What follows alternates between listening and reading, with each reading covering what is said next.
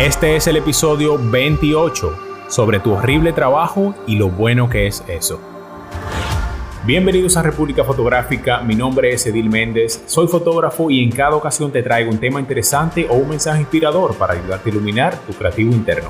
Gracias por estar conmigo hoy, empecemos.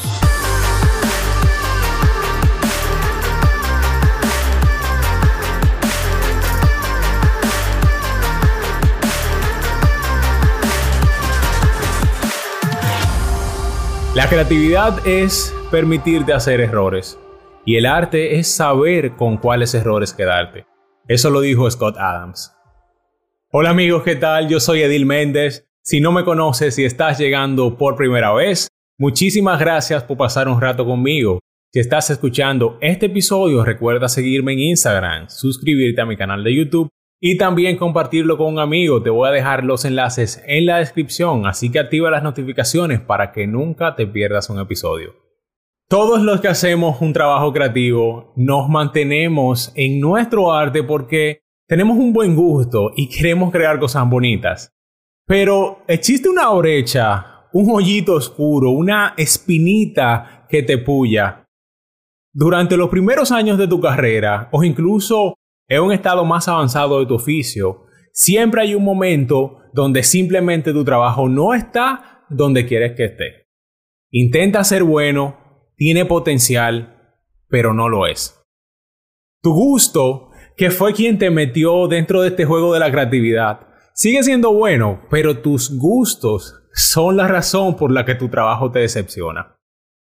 Te lo voy a decir sin rodeos. A ti no te gusta tu trabajo porque tu trabajo apesta. Tus fotos, tus videos, tu maquillaje, tu estilismo, tu edición, cualquier tipo de trabajo que estés haciendo, no importa, tu trabajo apesta. Pero espera, no me odien por decir esto, porque todavía no he terminado mi idea. Tu trabajo apesta, sí, pero eso está bien. Si tomas esto de la manera más objetiva posible, te habrás dado cuenta de que es simplemente una declaración de la realidad. No es absolutamente nada personal. Todos los fotógrafos, todos los videógrafos, editores, pintores e incluso los grandes artistas seguramente han hecho una cantidad significativa de trabajos horribles que de ninguna manera manchan su reputación. Mira, Odiar tu arte es bastante común en el ámbito creativo, especialmente al principio cuando tú tienes grandes esperanzas y grandes expectativas, pero son inalcanzables. Te concentras tanto en dónde quieres estar y como no estás aún allí, te olvidas de disfrutar lo que ya tienes. Tú me dirás, Edil, pero mi trabajo apesta, ¿qué diantres voy a disfrutar de eso? Yo lo sé, yo lo entiendo, yo solía sentir lo mismo que tú hace años cuando mi arte era tan malo que no podía esperar a mejorar. Estaba desesperado por estar a un nivel que yo anhelaba.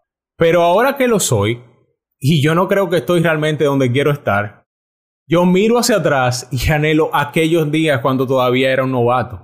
Y sé que la mayoría de ustedes también lo harán.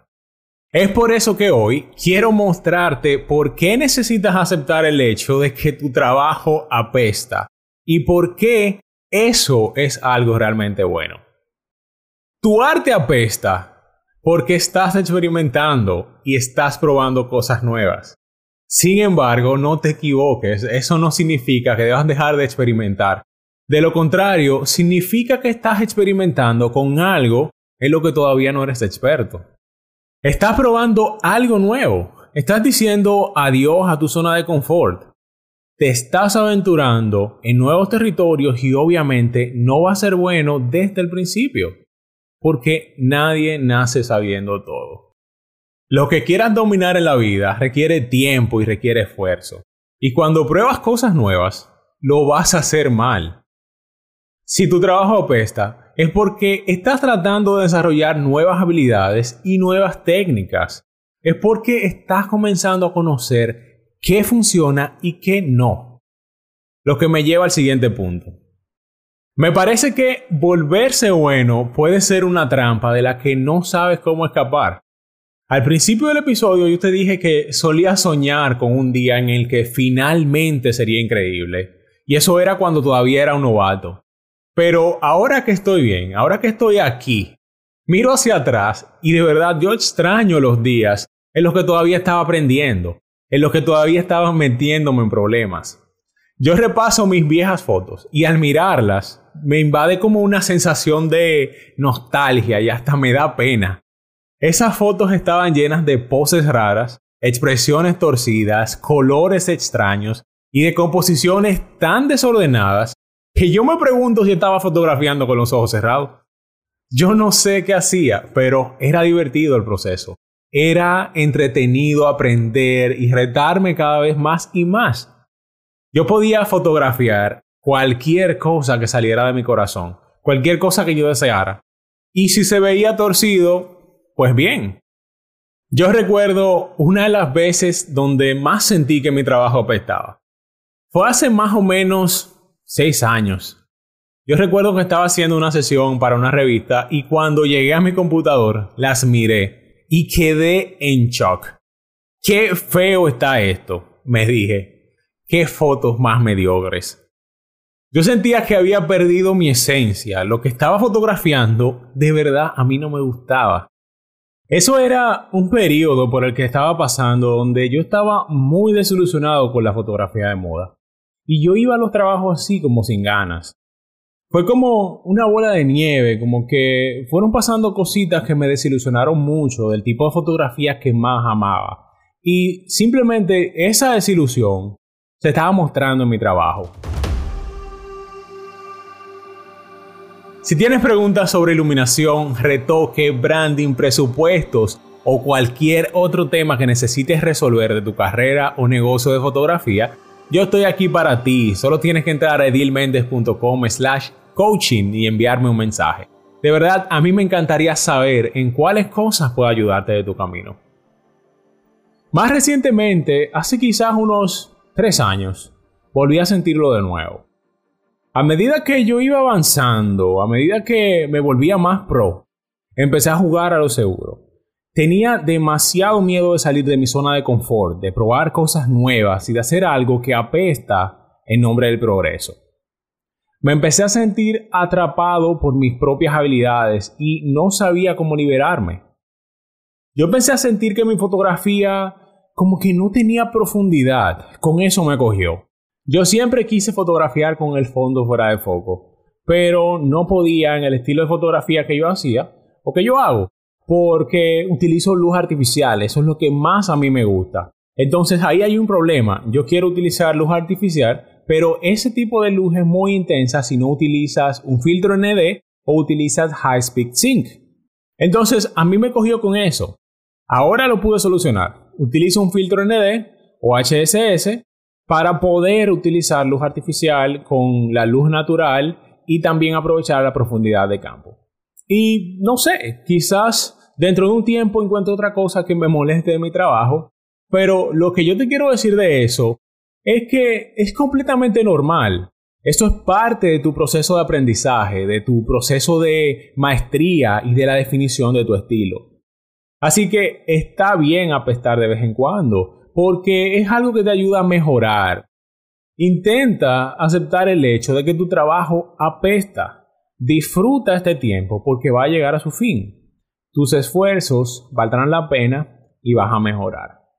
Te estás convirtiendo en el artista que siempre quisiste ser. Un trabajo a la vez. Así que disfruta de la libertad que te brinda ser un artista en crecimiento y diviértete. Pero, ¿y si las críticas vienen de otra persona? ¿Qué hago si alguien habla mal o no le gusta mi trabajo? Bueno, si aún nadie te ha dicho que tu trabajo apesta, espera un rato porque eso va a suceder. Y cuando pase, intenta evitar la tentación de ir a esconderte bajo un hoyo. Más bien, considéralo como parte de tu inicio. A mí me han dicho en algún momento que no soy un buen fotógrafo y mis fotografías también han sido descartadas. Mira, yo pasé la clase de introducción a la fotografía en la universidad con calificación de B y fue como por dos o tres puntos porque casi, casi iba a ser C. Como la mayoría de los artistas, yo metí esos comentarios que me hirieron bien dentro de mí e incluso me los creí, pero nunca dejé que eso me detuviera. Déjame contarte una historia de fracaso personal. Cuando yo estaba empezando en la fotografía de moda, hice un editorial que quedó tan feo, pero tan feo, que no lo publicaron y la editora de la revista me dijo que era horrible. Yo no sé si esas fotos estaban feas. Yo lo que sé es que eso me dolió tanto que yo borré esas imágenes desde que llegué a la computadora. Me dolió porque yo me esforcé, yo sé que me esforcé y sentí que quedaron bien, pero quizás eso solo era mi lado emocional alentándome y diciéndome lo que yo quería escuchar. Yo he visto demasiadas personas talentosas renunciar a su amor por causa de algunas palabras críticas que alguien les dijo. Y lo único que tengo que decirte sobre eso es no, no y no, detente ahí mismo. En algún momento de tu vida te van a criticar, quizás de manera personal, quizás de manera profesional, y yo sé que a veces será difícil de aceptar, pero todo depende de tu reacción. Puedes utilizar la crítica de una manera positiva para mejorar o de una manera negativa que puede disminuir tu autoestima, causar estrés, enojo o incluso agresión. En este punto te tengo tres consejos. Primero, no lo tomes como algo personal. Eres un artista, pero tu arte no eres tú. El arte que haces, los proyectos que hiciste en el pasado, solo muestran el camino por el que has estado viajando. 2. Considera la crítica. Y yo sé que esto es duro. Duele un poco admitirse a sí mismo que el trabajo que hiciste con tanto cuidado, con tanta dedicación, nunca va a llegar a estar en una galería o un museo. Duele mucho descubrir que tus compañeros piensan que tu trabajo apesta. Pero tienes que obligarte a tomar esa crítica en la mano y examinarla desde todos los lados. Pregúntate, ¿algo de esto es válido? Si es así, ¿qué partes puedo guardar y aprender? ¿Y qué partes puedo eliminar?